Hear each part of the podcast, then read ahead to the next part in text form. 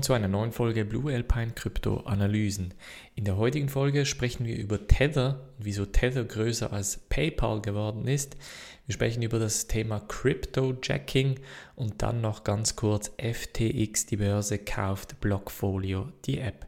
Bevor ich aber loslege, Leute, nicht vergessen, heute Abend kein Livestream. Der Livestream von heute Abend wurde verschoben auf morgen Abend. Also morgen Abend gleiche Zeit, das heißt um 19 Uhr Livestream werden zusammen Cosmos bzw. Atom Token zusammen analysieren. Also verschoben von heute auf morgen, ganz wichtig.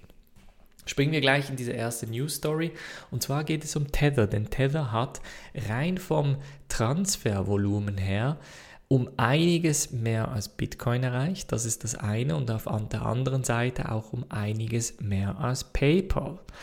Denn Tether ist ja so ziemlich in einem Wachstumstrend. Das kommt von unterschiedlichen Faktoren. Ein sehr starker Faktor ist sicher DeFi, also dezentralisierte Finanzen, ähm, die so ein bisschen Tether auch als Basis nutzen können. Tether ist nach wie vor bei vielen Börsen auch die erste Einstiegsbasis. Das heißt, sobald die Leute irgendwie US-Dollar oder halt Kryptos transferieren oder verkaufen, verkaufen sie diese meistens in US-Dollar Tether, also USDT.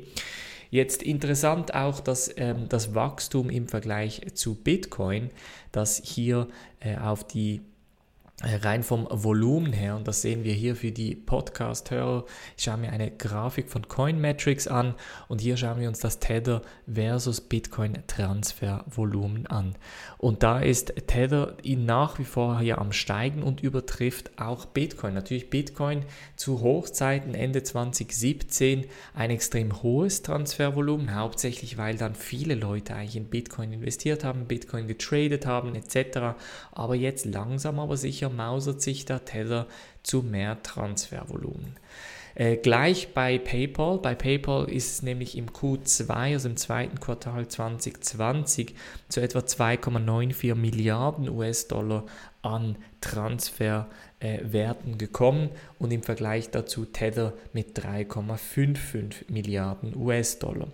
Jetzt ist natürlich nicht komplett der gleiche, also das, der, der richtige Vergleich. Man muss natürlich schauen, dass man ähm, PayPal-Transaktionen, die halt wirklich nur aktiv beobachtet werden, versus Tether-Transaktionen, die zum Teil oder mehrheitlich anonym geschehen. Da werden natürlich einige ich sag mal, ähm, Zahlen ein bisschen verfälscht sein. Nichtsdestotrotz, ihr wisst, ich bin kein Fan von Tether, also ich würde Tether nicht lange halten. Ähm, ich würde es als äh, Wechselmedium ab und zu brauchen. Man, manchmal muss man auch, je nach Börse, die man braucht, aber äh, größtenteils würde ich es nicht lagern, vor allem auch nicht Langzeit in einem Portfolio. Wieso? Äh, für die Leute, die das nicht wissen, Tether weigert sich, Audit äh, machen zu lassen, das heißt, sich in die Bücher schauen zu lassen und effektiv zu überprüfen, ob die US-Dollar-Zahlen oder die US-Dollar, das US-Dollar-Äquivalent von Tether effektiv in den Banken vorhanden ist. Das wollen sie nicht rausgeben und deshalb denke ich, ist ein bisschen eine riskante Sache. Ich glaube, da hat, sollten sie eigentlich nichts zu verstecken haben, zumal sie die Nummer 1 Stablecoin auf der Welt sind. Weiter springen wir zum Thema Cryptojacking. Cryptojacking ist an sich nichts anderes, als dass eure Maschine übernommen wird. Also mit eurer Maschine meine ich euren Computer, zum Teil auch euer Handy äh, übernommen wird, um Kryptowährungen zu meinen. Das hat jetzt wieder zugenommen. Hier steht 163 Prozent, ähm, vor allem Browser-Attacken.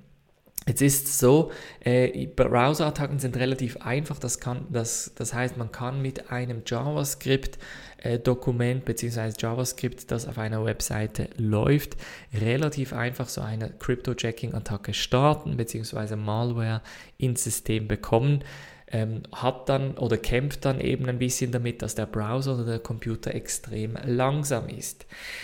Jetzt mehrheitlich wird da Monero gemeint, ähm, selten Bitcoin, einfach weil, weil die Maschine zu schwach ist dafür. Monero ist aber CPU gesteuert, von daher wird mit Monero unter Umständen eben mehr Ertrag abwerfen.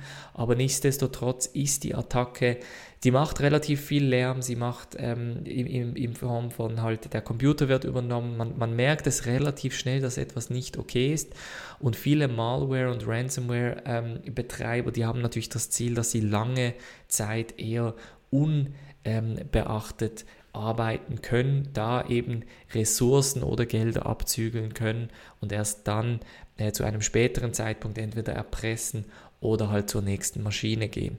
Ähm, von daher wär, würde ich sagen, nach wie vor, das Risiko ist nicht so hoch, aber man muss sich einfach bewusst sein, vor allem wenn man Attachments oder Seiten besucht, ähm, bei denen man nicht sicher ist, von wem das kommt äh, und sollte man es lieber nicht öffnen und entsprechend nicht starten und natürlich Antiviren, Anti-Malware etc.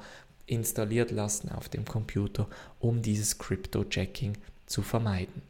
Und als letzte News Story sprechen wir über FTX, die Derivatebörse, die relativ neu eigentlich auf den Markt gekommen ist. Und ich sehe sie immer wieder, sei es auf Twitter, sei es auf YouTube etc. Also viele Leute wechseln auf FTX. Ähm, hauptsächlich, weil man da unterschiedliche Derivatprodukte hat äh, um, um auf unterschiedlichste Sachen wie wird Trump wiedergewählt, äh, da kann man auch finanziell drauf setzen oder wird Biden gewählt etc. Ein Derivat ist meistens ein ähm, ein, ein von einem Kernprodukt abhängiger Preis oder ein Produkt, das ähm, basierend auf diesem Kernprodukt eigentlich auch entsprechende Preisschwankungen hat.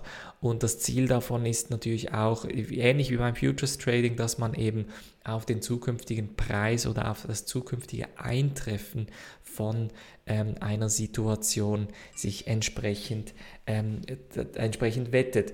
Und ähm, FTX hat jetzt die App Blockfolio gekauft. Einige von euch kennen Blockfolio bereits. Es ist eine ähm, Crypto-Portfolio-App, die auch 2017 relativ bekannt war, äh, sehr viele Kryptowährungen auch anbietet.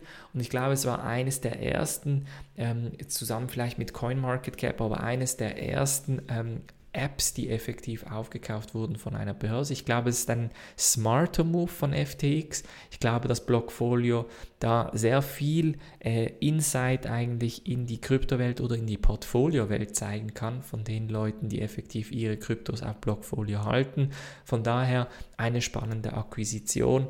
Ähm, nichtsdestotrotz, ich bin kein Fan davon, Portfolioinformationen auf einer App zu lassen. Hauptsächlich aus Sicherheitsgründen.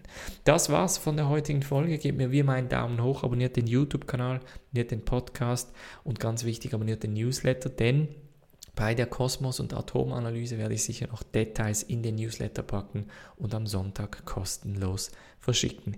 Wir sehen uns morgen wieder und dann morgen Abend im Livestream wieder. Ich freue mich und macht's gut und bis dann.